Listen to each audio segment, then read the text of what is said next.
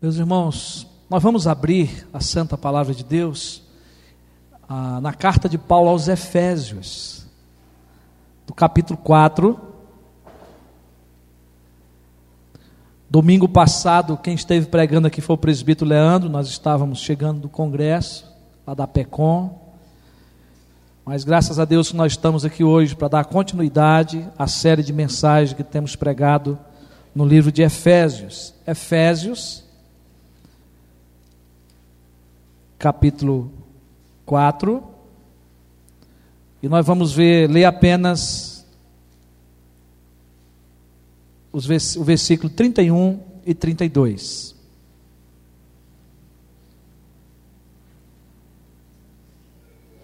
Efésios capítulo 4, versículos, versículo 31 e 32.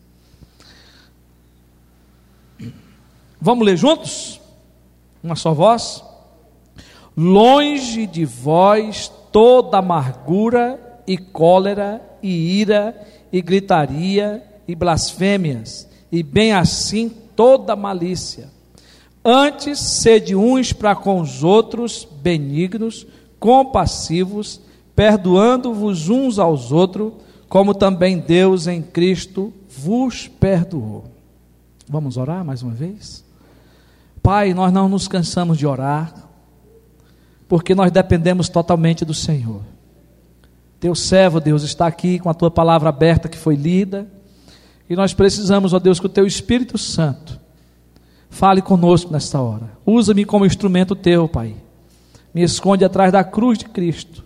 Que Cristo apareça, que Cristo seja glorificado e que essa palavra nos edifique nessa noite para a tua glória. Nós oramos, ó Pai, em nome de Jesus. Amém. Meus irmãos, nós temos pregado essa série na carta aos Efésios. E nós estamos na segunda parte dessa série de mensagens. Deus, através de Paulo, nos faz conhecer a conduta da igreja de Cristo. E nós podemos entender que ele nos faz conhecer nesta carta a partir, não é, desse tema, a partir do capítulo 4 ao capítulo 6, ele nos faz entender o modo prático para vivermos como igreja de Cristo. E como que deve ser a conduta dessa igreja de Cristo? Como nós devemos proceder? Primeiramente, nós aprendemos que a igreja de Cristo deve andar em unidade. Tivemos vendo isso do, no capítulo 4, de 1 a 16. E agora nós estamos vendo que a igreja de Cristo deve viver sobre um novo padrão de vida. E isso vai do versículo 17 até o capítulo 6, o versículo 9. Jesus Cristo nos transformou para nós andarmos numa nova conduta de vida. Nós somos agora novas criaturas em Cristo Jesus. E aí nós aprendemos que é preciso nos despir totalmente do velho homem. Paulo vai tratar disso a partir do versículo 17, a parte B até o versículo 19. E o que o, apóstolo Paulo nos ensinou é que agora em Cristo Jesus não devemos mais imitar o comportamento dos gentios. Porquanto nós não somos mais gentios, mas agora nós somos de Cristo Jesus. Nós nascemos de novo. E aí Paulo, ele vai descrever como foi esse andar dos gentios. E ele vai dizer que os gentios andavam na vaidade dos seus próprios pensamentos. Ele vai dizer que os gentios é, andavam obscurecidos de entendimento. E que os gentios andavam alheio à vida por causa da ignorância em que vivia e por causa da dureza dos seus corações. E aí Paulo vai dizer ainda que eles se entregaram à dissolução, à prática de todo tipo de impureza sexual. E aí Paulo vai dizer que agora, nós, como nascidos de novo, nós não podemos mais viver como vivia o nosso velho homem. Que nós temos que totalmente nos despir dele. E aí nós vimos em segundo lugar que é, se é para se despir, nós temos a nova forma de nos vestir. E aí é preciso que a gente é, se vista totalmente desse novo homem criado em Cristo Jesus. E Paulo vai expor isso no versículo 20 a 32. E aí Paulo vai nos dizendo que a mentira faz parte do velho homem. Ele diz agora você tem que falar a verdade. Então eu deixo a mentira, mas eu me revisto da verdade. Depois ele diz que nós até podemos tirar, mas nós não podemos mais pecar por causa da ira. E ele diz: irai-vos e não pequeis. E aí Paulo vai também ensinar que o velho homem furtava, mas agora o novo homem trabalha. Então não dependo mais de tirar do próximo, de tirar do outro, mas agora eu tenho que trabalhar para que possa sobrar, para que eu possa ter condição de acudir o necessitado. E aí, Paulo ainda vai dizer que nós não devemos falar palavras torpes, mas palavras que edifiquem uns aos outros, palavras que encorajem outras pessoas, palavras que ajude a pessoa a crescer espiritualmente, palavras que possam consolar as pessoas, que possam abençoar as pessoas. Mas na continuidade, é, o apóstolo Paulo ele vai dizer agora que nós não devemos mais dar lugar à amargura. E é a partir daqui que nós vamos desenvolver esses dois versículos hoje. Paulo diz não amargura, mas Paulo diz sim à bondade. Irmão, nós conhecemos o contexto, contexto cristão. Eu sei que muitos de vocês aqui é, servem ao Senhor há muito tempo e já viveram em outras igrejas. E vocês sabem o número de pessoas que vocês já conviveram: pessoas secas, pessoas amarguradas, pessoas deprimidas, não é? Porque não perdoam. E Paulo, escrevendo nesse contexto para a igreja de, de Éfeso, Paulo está nos orientando a não vivermos na amargura. Ele vai dizer: longe de vós toda amargura. Longe de vós toda amargura. Mas se você for ver o contexto em seguida, Paulo vai dizer que, pelo contrário, nós devemos viver uma vida cheia de bondade.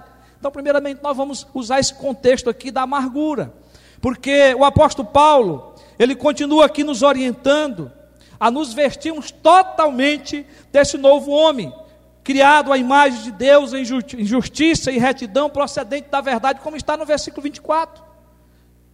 Nós estamos trabalhando aqui dentro de um contexto, e, e Paulo está agora dizendo que nós não podemos viver amargurados.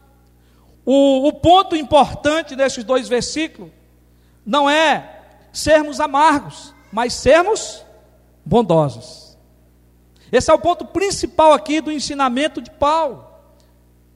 O que ele está dizendo é para que nós não sejamos maldosos ou amargos, mas bondosos e amorosos. Então, Paulo passa a apresentar aqui seis condutas que são prejudiciais ao relacionamento do novo homem e da nova mulher criado segundo Deus. E Paulo vai colocar é, apresentar essas seis con, con, condutas aqui, e Paulo vai mostrar que essas condutas estão ligadas à amargura. Que quando nós erramos nessas áreas, nós nos tornamos amargurados ou amarguramos a outros. Quando pecamos nessas áreas, nós vamos prejudicar nós mesmos, vamos prejudicar o nosso, nosso irmão, o nosso próximo. E aí a primeira área que, que Paulo fala né, é a própria palavra amargura. As outras levam a ela. A palavra que grega usada para amargura é picria. Isso significa uma tristeza amarga, uma extrema maldade, uma raiz amarga e que produz um fruto amargo.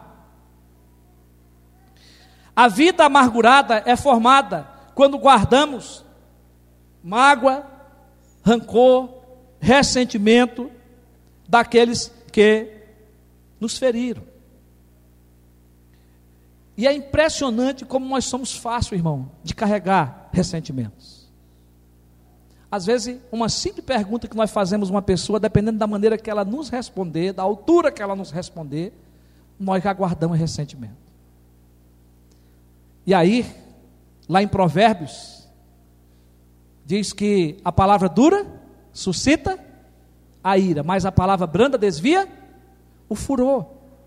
Então você vai encontrar várias recomendações na Bíblia ah, sobre esse comportamento que nós temos que ter de uns para com os outros, para nós não causar no outro a amargura. Então, amargura são ressentimentos que vão sendo guardados, que vai formando, não é, uma doença em nós. Aristóteles definiu a amargura como o espírito ressentido que recusa a reconciliação. A pessoa que já criou uma doença e que ela não quer mais conversa com o outro. Ela não quer acerto, ela não quer diálogo. Os gregos definiam esse termo como ressentimento prolongado algo que vai sendo deixado, que vai sendo guardado para o outro dia, e que vai estragar a vida sua e a vida do outro. E é por isso que Paulo agora está dizendo que nós, como servos de Cristo Jesus, nascidos em Cristo Jesus, nós não devemos mais guardar a amargura. Ele diz: longe de, de vós, toda amargura. A amargura só existe por falta de liberarmos o perdão. De liberarmos o perdão à pessoa que nos ofendeu. Quando nós liberamos o perdão, nós não só estamos libertando a pessoa que nós magoamos, mas também estamos tirando de nós aquilo que ficou guardado, aquilo que feriu a nós. E estamos também liberando o perdão, estamos também tirando o outro do cativeiro. É só o perdão que pode curar da amargura. Quando não perdoamos, guardamos ressentimento e eles vão se tornar como um veneno para a nossa alma. Então preciso perdoar. Eu preciso acertar com o outro, eu preciso falar daquilo que doeu, daquilo que feriu e dizer você está perdoado por isso. A, a, a amargura, a amargura, a amargura é o resultado das feridas emocionais. Durante muito tempo na igreja se falou sobre cura interior. Eu sei que você ouviu muito sobre isso. A cura é, interior ela acontece pela palavra, pela leitura da palavra de Deus. Tudo que Cristo fez na cruz do Calvário por nós foi para nos curar. Amém? Foi para nos sarar. Não foi só o perdão. Mas o perdão de Cristo na cruz, o sacrifício, vem acompanhado de todas as bênçãos espirituais para a nossa vida. E é aí que nós somos curados dessas feridas emocionais, dessas coisas que machucam a alma, que machucam o coração. Mas, segundo os pesquisadores, e eu, como pastor também, conhecedor disso, eu posso falar para vocês que a maioria das nossas feridas acontece na própria família, entre pais e filhos entre marido e esposa. É algo que acontece que às vezes nós achamos que não temos problema, mas a gente não acerta. A gente guarda. Amanhã depois acontece outro problema e vai sendo somado e vai sendo guardado. E lá na frente isso vai causar um dano muito caro para nós. E quantas famílias estão destruídas por causa da amargura? Porque não consegue perdoar. Aí vem a separação, os filhos saem de casa, procura os caminhos das drogas, vão para a rua, vão para a farra. E às vezes os pais ficam perguntando por quê, mas às vezes nem sempre é por causa da amargura, mas muitas vezes é porque os problemas não são resolvidos. Porque não há diálogo, não há acerto, não há perdão. A amargura que não é tratada irá envenenar todo o sistema da pessoa afetada. E aí, meus irmãos, entra aqui é, os próprios psicólogos e até os próprios médicos que afirmam isso. Que a amargura ela é culpada de muitas doenças no nosso corpo. Ela envenena a fala. O amargurado nas suas conversas sempre expõe os seus sentimentos da alma. E é por isso que ela se torna uma pessoa contagiosa e doente. Ela vai envenenar as atitudes da pessoa. As atitudes do amargurado são cheias de críticas e elas são vingativas, essas pessoas. Pessoas que criticam muitos outros. Pessoas que vê defeito em tudo, são pessoas que guardam amargura. Mas ela envenena também o corpo com doenças físicas. problemas nervosos, insônia, dor de cabeça, esgotamento, artrite, pressão alta, palpitações, úlceras, doença de pele, tumores, como câncer, como, como úlcera e outras. Isso é comprovado, que são sintomas né, que tem a ver com o coração, que tem a ver com a alma amargurada. Pessoas que entram até mesmo em depressão. Isso é um estado de depressão. Né? Esse tipo de doença leva a pessoa a uma depressão. Pessoas que ficam prostradas, pessoas que não conseguem se levantar. Então a amargura é um veneno para a alma de qualquer pessoa. E que o remédio é o perdão. É preciso perdoar. Não tem outra saída para você, meu irmão e minha irmã. Você precisa perdoar. E aí, Paulo, ele, na sequência aqui, ele vai falar de cinco condutas que estão ligadas à amargura. E ele vai descrever. E ele vai dizer que, que não, longe de vós, toda amargura e cólera. A palavra que Paulo usa para cólera é timos, e refere-se a uma ira que ferve de forma imediata e logo se acalma outra vez. Pessoa que explode facilmente, e aí você dá dois, três minutos, né? ela já está calma. É a explosão de uma fura amarga que sai e logo a pessoa se acalma. Você já viu gente assim? Os gregos definiam como uma forma de ira semelhante à chama de palha. Acende-se com rapidez e com a mesma rapidez se apaga. Mas Paulo está dizendo: longe de vós, a amargura e a cólera. A outra que ele coloca aí é a ira. E a palavra que Paulo usa aqui para a ira é hoje descreve a ira habitual, cotidiana, costumeira e velha. É a pessoa que está acostumada a se irar e dormir sem resolver a situação. É o contrário daquela ira que nós podemos chamar, entre aspas, boa, que Paulo falou aqui no contexto. Ele diz: irai-vos e não pequeis, não deixai o sol se pôr sobre a vossa ira, ou seja, não durma irado, resolva o problema. Essa ira que Paulo está falando aqui é aquela ira pecaminosa. É aquela ira que você dorme irado. É aquela ira que, que todo dia vai para a cama com você. Que te perturba.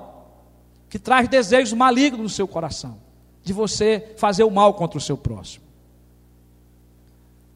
É uma ira que tem a ver com a hostilidade mais firme e sombria. Ou seja, uma ira mais sutil e profunda. É o tipo de ressentimento que encharca a vida do crente que prepara o crente para ação má. Já viu aquele ditado? Eu não levo ira para casa. Aliás, eu não levo desaforo para casa. O crente tem que levar desaforo para casa, sim. Mas tem que resolver.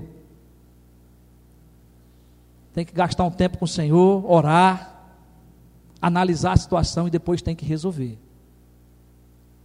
Porque se passar disso aqui, você dormir e acordar no outro dia, dando lugar a essa ira, né? Paulo está condenando isso. O crente não pode viver dessa forma, porque aí isso vai amargurar o teu coração. Esta é a ira pecaminosa, aquela que está arraigada no interior da pessoa. É uma hostilidade sombria no coração de alguém que não deseja arrepender-se. A ira, que pode ter uma conexão boa que Paulo falou antes, irais não pequei, essa é a ira que não predomina você. Mas essa é a ira que predomina. É a ira que você não quer arrepender-se, que você quer se vingar.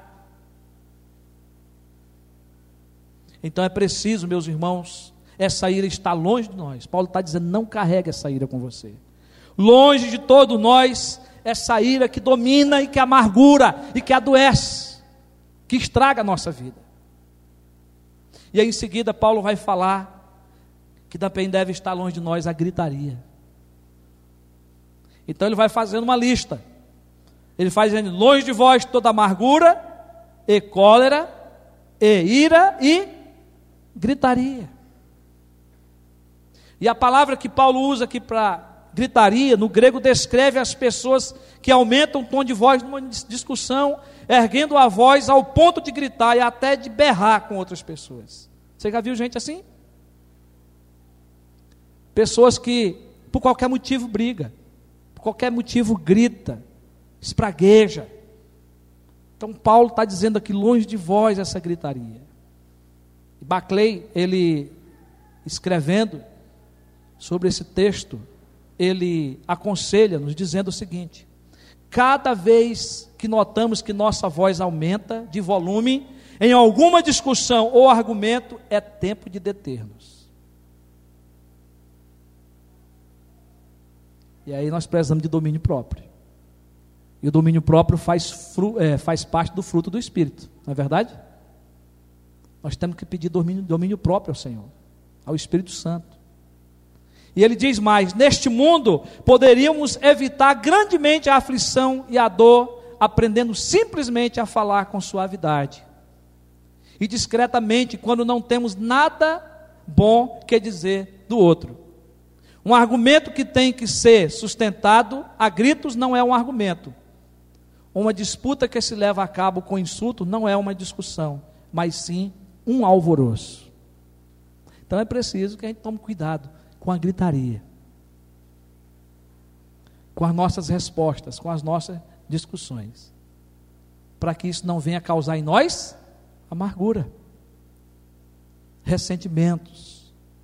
Mas Paulo continua e ele vai falar aí também que longe de, de, vós toda amargura, cólera, e ira, e gritaria e blasfêmias. E essa palavra que Paulo usa para blasfêmia, a blasfemia, significa caluniar o outro, difamar ou fazer um discurso injurioso contra o bom nome de alguém.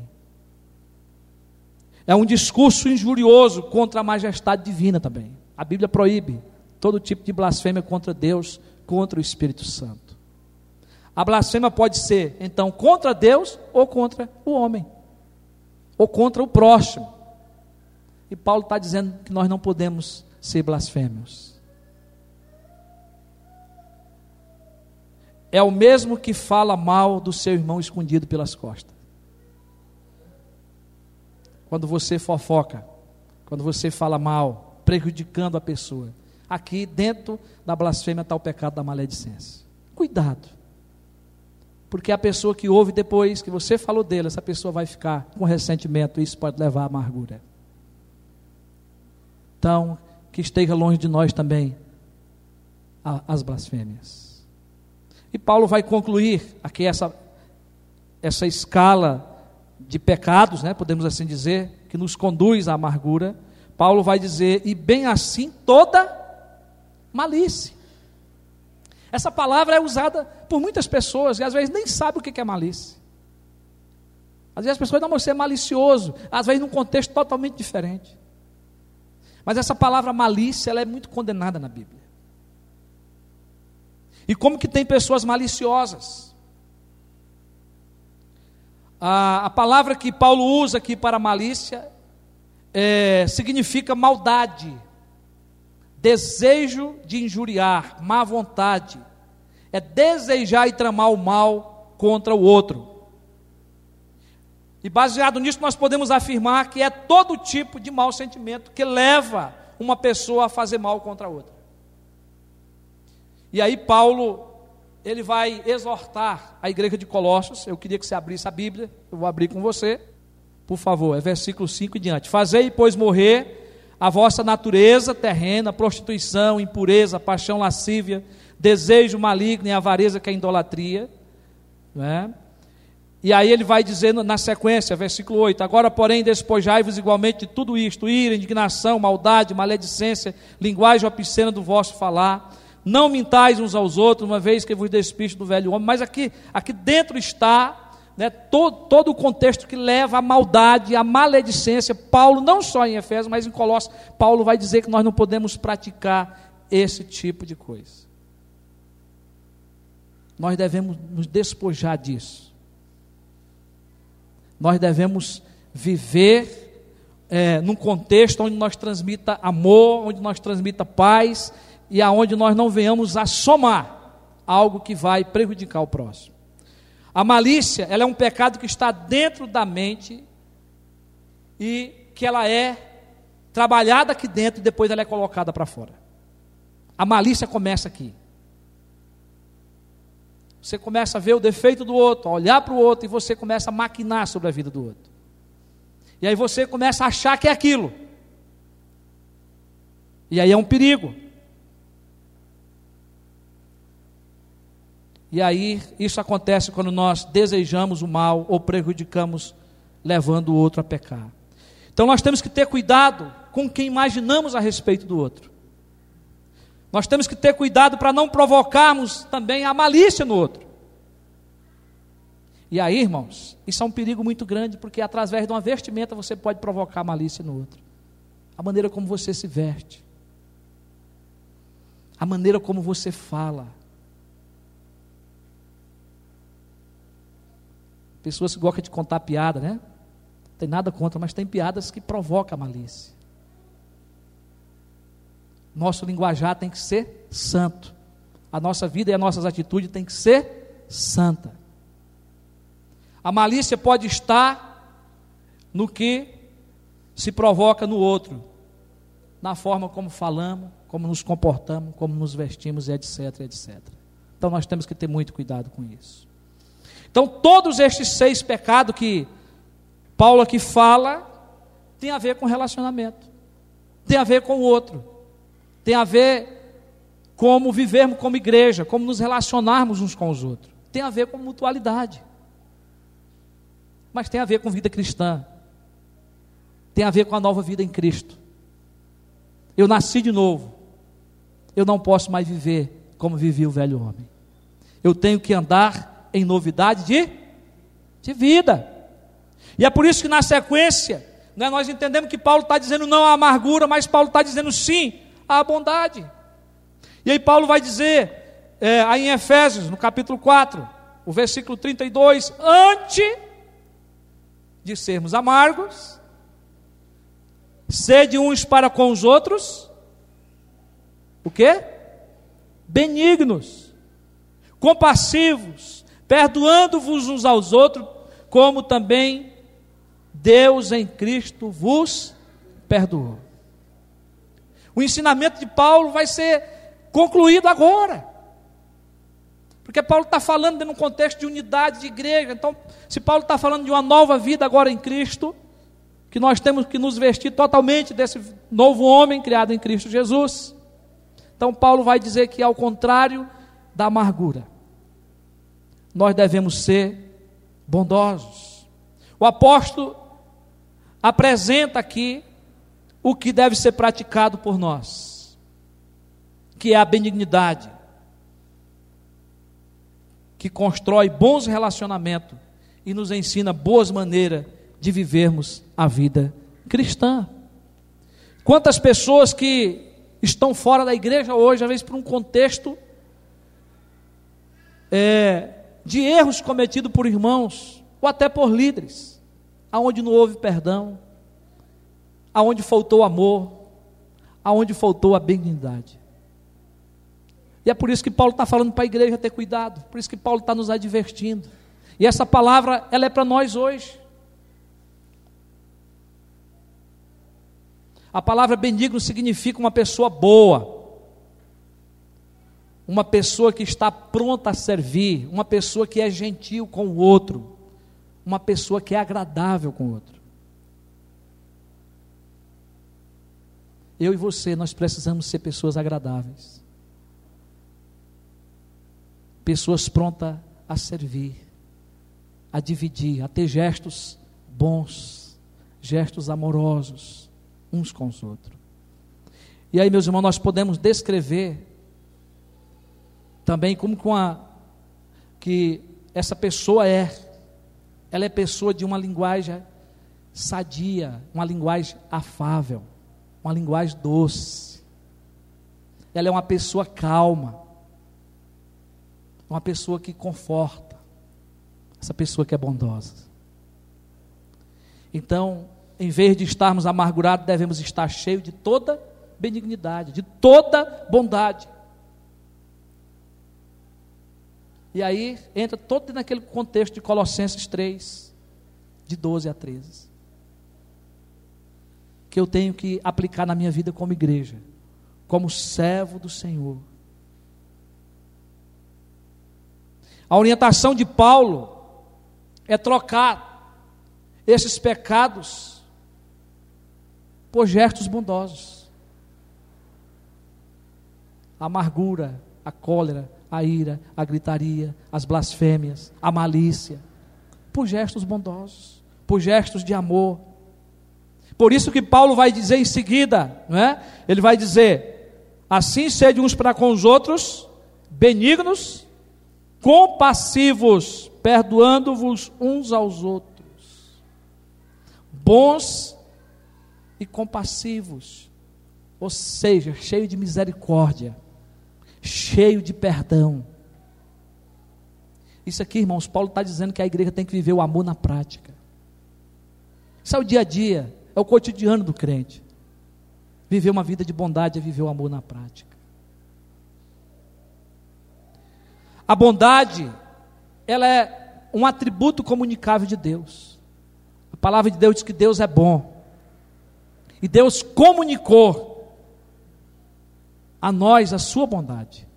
Nós só conseguimos ser bom porque Deus é bom. Amém? Deus é bom. E porque o Espírito Santo agora habita dentro de nós, por causa da palavra de Deus que nos instrui, nós conseguimos ser bom.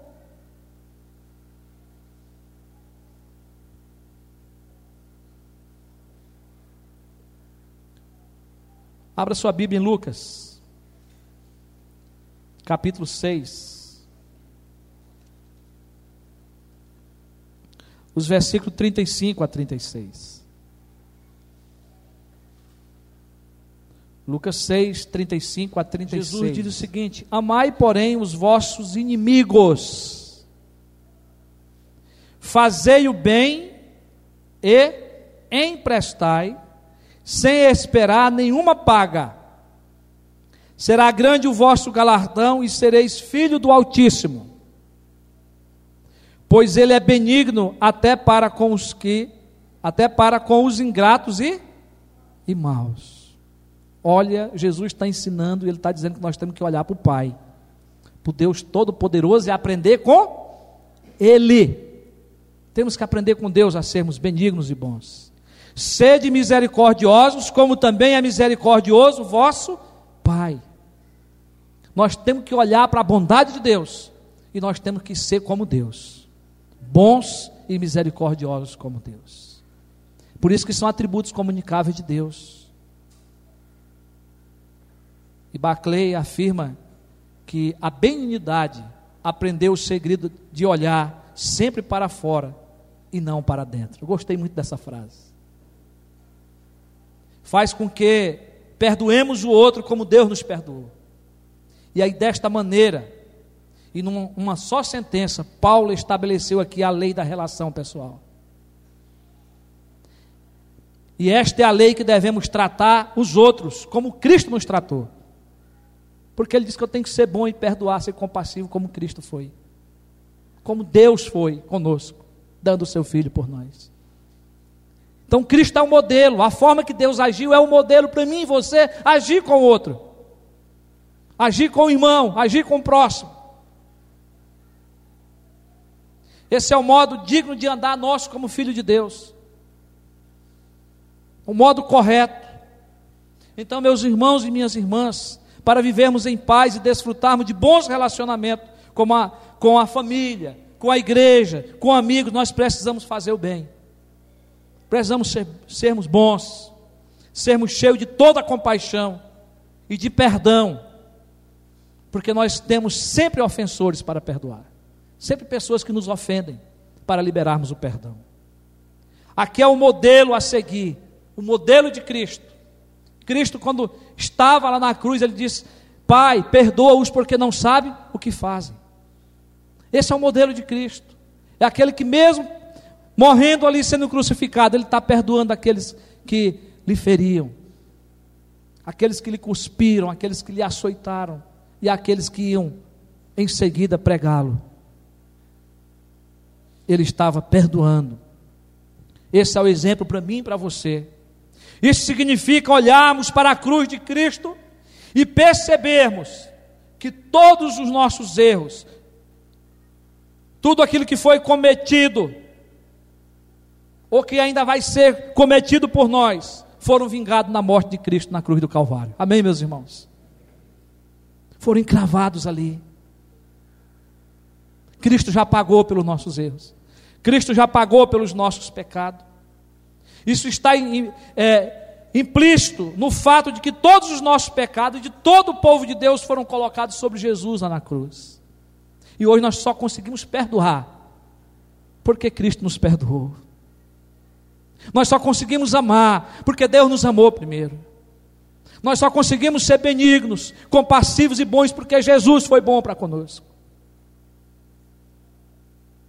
Não é porque você resolve ser. Não é porque você tem condição de ser. É porque Deus é bom. É porque Deus é compassivo. É porque Deus é bondoso. E é isso que Paulo quer que nós possamos entender, eu e você. E aí ele vai dizer e aí nós temos base no que nós estamos falando, porque Paulo escrevendo aos Coríntios, no capítulo 15, versículo 3, ele diz: Antes de tudo vos entreguei o que também recebi, que Cristo morreu pelos nossos pecados, segundo as Escrituras. Então, quando você peca contra o seu próximo, você só, é, só tem condição de perdoar porque você foi perdoado lá na cruz do Calvário. Você só tem condição de perdoar ou de pedir perdão, de reconhecer alguma coisa porque Cristo já fez por você. Cristo morreu pelos nossos pecados, segundo as Escrituras, Paulo afirma.